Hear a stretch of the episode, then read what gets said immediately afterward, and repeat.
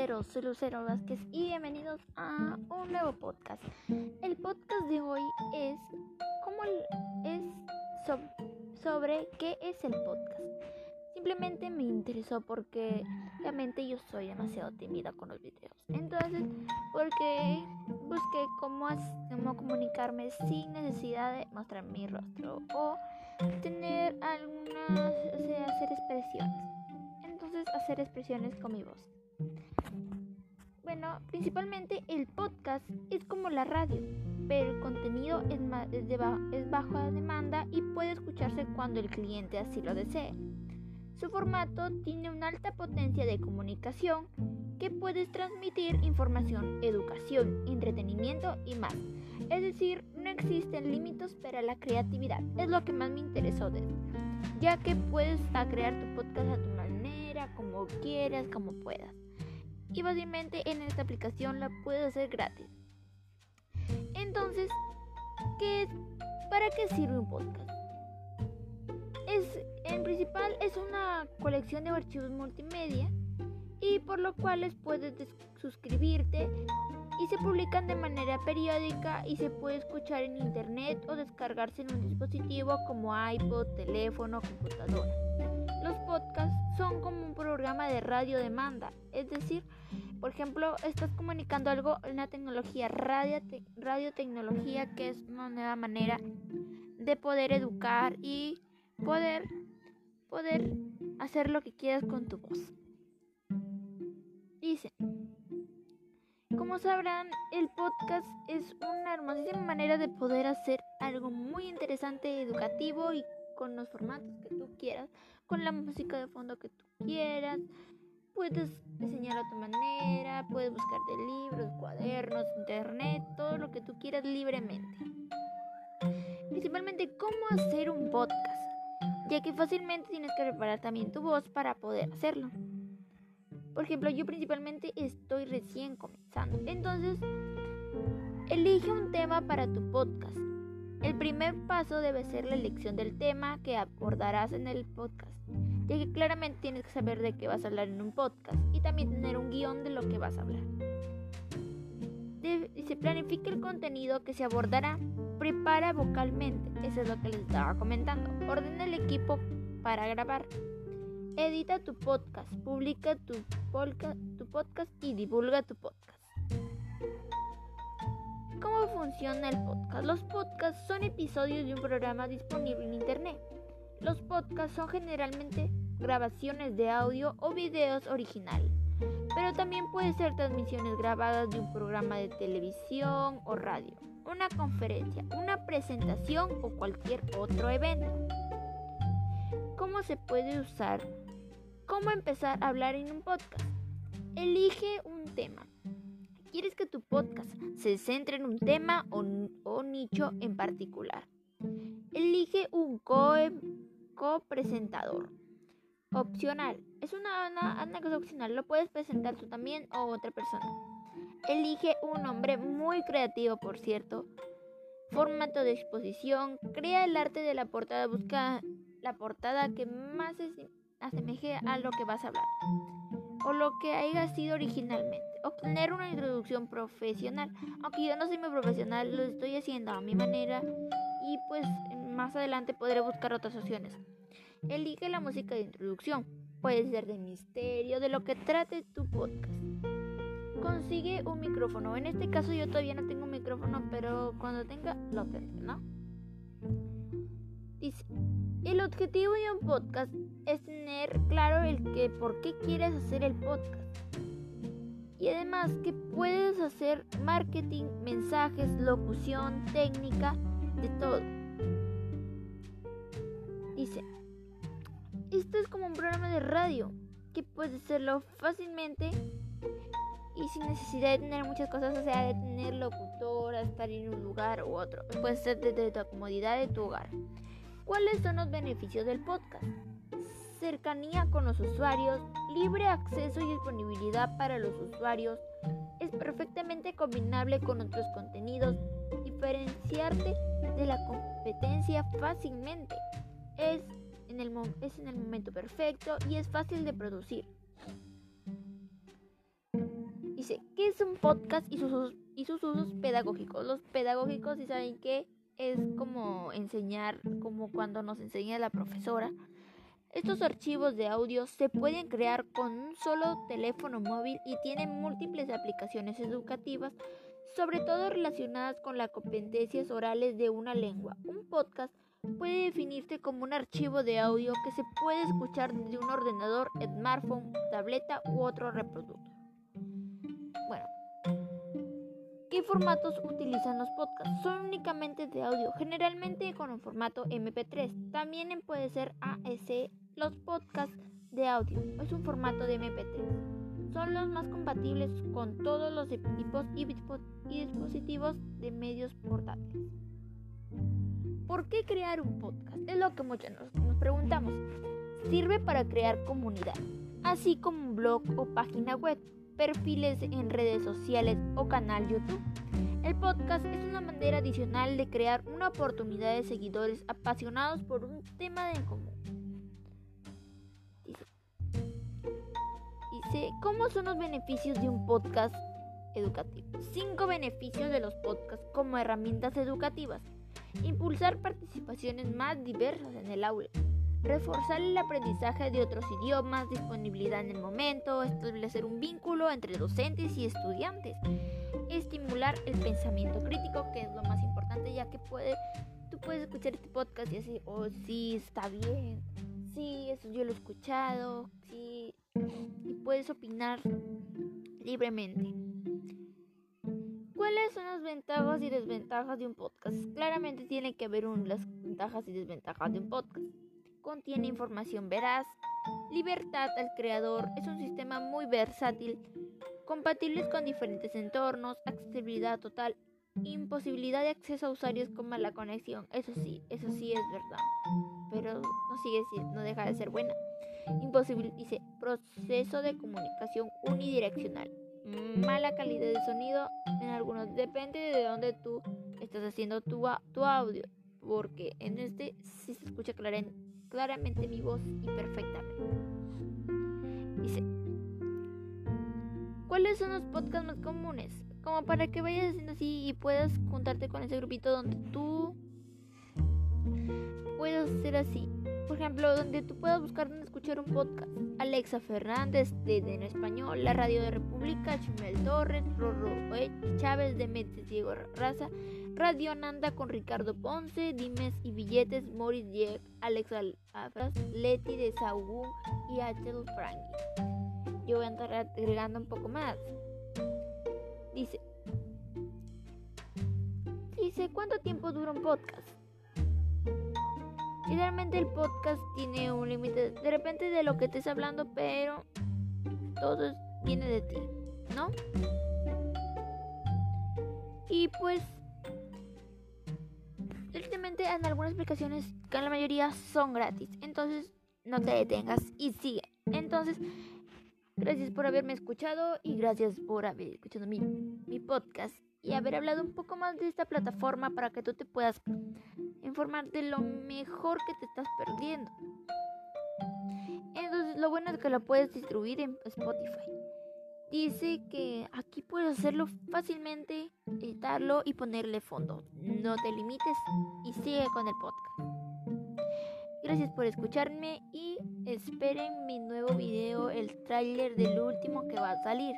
No se olviden de escucharlo y estar atentos a un nuevo tráiler y a, a un nuevo podcast. Gracias y espero que se encuentren bien de salud y cuídense del COVID y salgan con su mascarilla.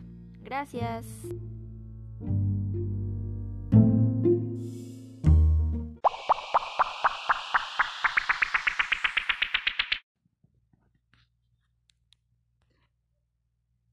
Hola, hola, podcasteros. Soy Luciano Esclavat y bienvenidos a un nuevo podcast. El tema del día de hoy es 10 alimentos ricos en hierro. El hierro interviene en la transpiración, pues optimiza el transporte del oxígeno hacia los tejidos, por lo que también mejora el ritmo de circulación de la sangre.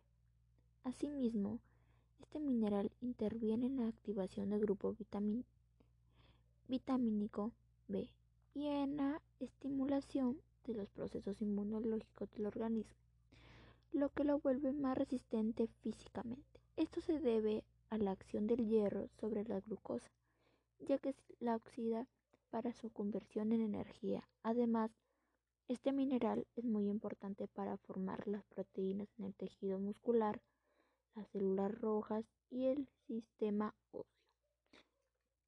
Las embarazadas y los niños son las personas con mayores requerimientos de mineral, pues lo necesitan para el normal desarrollo y funcionamiento de su cuerpo. Es decir, es difícil. El déficit de hierro es la, es la conocida anemia, un trastorno nutricional muy común en el nivel mundial. Sus posibles causas pueden ser una dieta pobre en hierro una pérdida de mineral debido a importantes pérdidas de sangre. La absorción de hierro en el organismo varía de una persona a otra, sobre todo en la dependencia de la cantidad de hierro presente en la dieta de cada individuo, ya que sea de origen animal o vegetal del contenido de hierro presente en los distintos depósitos del cuerpo, como el hígado, y los requerimientos en la función del glóbulo rojo de acuerdo a la intensidad de la actividad física practicada. Alimentos que contienen hierro. Para garantizar niveles adecuados de hierro en la sangre, que hay que suministrarlo tanto mediante suplementos vitamínicos como un alimento en la dieta diaria. Como con alimentos en la dieta diaria, te proponemos un listado de alimentos ricos en hierro. ¿Qué alimentos tienen hierro? Frutas. Son conocidas, conocidas fuentes de vitaminas y minerales entre las que podemos encontrar el hierro. Algunos ejemplos de las frutas más ricas en hierro son las uvas y el mango. Vegetales verdes. Las verduras son una, una fuente de hierro segura. Las acelgas y espinacas, por ejemplo. Cuentan con cerca de 4 miligramos de por ciento de hierro de absorción baja por lo que su composición aporta grandes beneficios a nuestro organismo. Legumbres son una notable fuente de hierro, especialmente los, frijoles, los garbanzos, las lentejas y la soja que contiene el mayor contenido de hierro no hemo, con una cantidad cerca de los 8 miligramos de mineral por cada 100 gramos por cada 100 gramos. Cereales integrales, además de ricos en fibra, también son muy ricos en hierro. En cambio, aquellos que se venden en los supermercados son fortificados y además se mantuvieron en la certeza del grano, porque el, el valor de su contenido en hierro se encuentra en 7 y 12 miligramos por 100 gramos. Almejas. 100 gramos de este producto aporta cerca de 24 miligramos de hierro, mucho más de, de las que necesitas diarias recomendadas para las personas, pues las mujeres necesitan 18 miligramos en su edad reproductiva y los hombres adultos precisan de 8 miligramos de este mineral. También tenemos las carnes, que son fuente de muchos nutrientes y proteínas. También son ricas en hierro.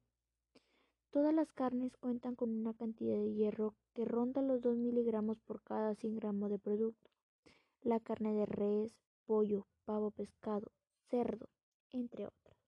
Pescado. Además es rico en grasas omega 3 y 6, también es fuente importante de hierro. Los ejemplares con mayor contenido de este mineral por cada 100 gramos son las anchoas. Las anchoas, con un aporte de 6,7 miligramos los boquerones con 2,5 miligramos y las sardinas que contienen 4,8 miligramos de hierro. Vísceras. En esta parte del cuerpo animal son ricas en hierro, en hierro y hemoglobina, por lo que ofrecen grandes aportes de este mineral a nuestro organismo. El hígado de res, de cerdo o de morcilla elaborada a partir de sangre roja son ejemplos de estos alimentos que pueden ayudarnos a combatir la anemia. Yema de huevo. El huevo es uno de los alimentos más completos del mundo animal. 100 gramos de la yema de este alimento aportan un contenido de 7 miligramos de hierro. Sin embargo, el huevo entero tiene un aporte de hierro más bajo, pues 100 gramos solo contiene 2,5 miligramos de mineral. Frutos secos. Todos hemos escuchado sobre los fantásticos frutos secos. Estos alimentos también pueden aportar un porcentaje notable de hierro.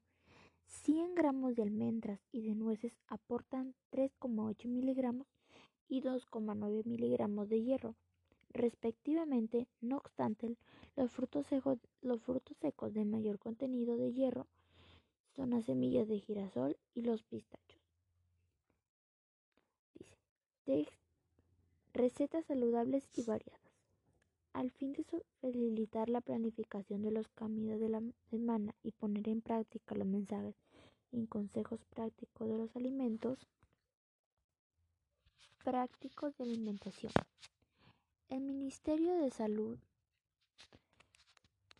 MINSA presenta en el documento Guías Alimentarias para la Población Peruana, un conjunto de preparaciones nutritivas para el momento del almuerzo esta es una manera de promover las participaciones de los integrantes de la familia en la planificación y preparación de las comidas. Ingredientes para cuatro o dos personas. Aquí estamos entrando a recetas saludables, aunque hay demasiadas. Entonces les estamos dando unos tres ejemplos de esto. Higaditos de pollo la jardinera con zarandaja, con ensalada de fruta y refresco bajo en azúcar. Un cuarto una taza y media de arroz, un cuarto de kilogramo de hígado de pollo, un cuarto kilogramo de frijol zarandaja, siete cucharadas de aceite vegetal, una zanahoria, una cebolla, un tomate, dos dientes de ajo, taza y media, una taza y media de arvejas frescas sin vaina, sal y yoda, sal yodada. Sudado de pescado con lentejitas, una media taza de arroz, un cuarto de kilogramo de pescado, un cuarto de kilogramo de lentejas, un diente de ajo, un tomate, una, una cebolla, un cuarto de taza de aceite vegetal, sal yodada, una media taza de arroz, media, un medio kilogramo de buffet de res, medio kilogramo de papa blanca, un cuarto de kilogramo de maíz mote, una cebolla mediana, dos tomates medianos, ocho hojas de lechuga, cuatro cucharadas de aceite vegetal, hierbabuena, ají colorado, ají amarillo, molido, ajo molido, sal yodada, orégano, comino y pimienta. Esta es una receta para la champañita con ensalada, fruta y refresco bajo en azúcar. Bueno, Espero que les haya gustado y espero que coman más hierro y puedan seguir para, para así mantenernos en salud. Gracias por escuchar el podcast y les invito a que mañana estaré publicando el trailer que hice ese día. Entonces, estaré esperando que ustedes y que lo reproduzcan. Chao.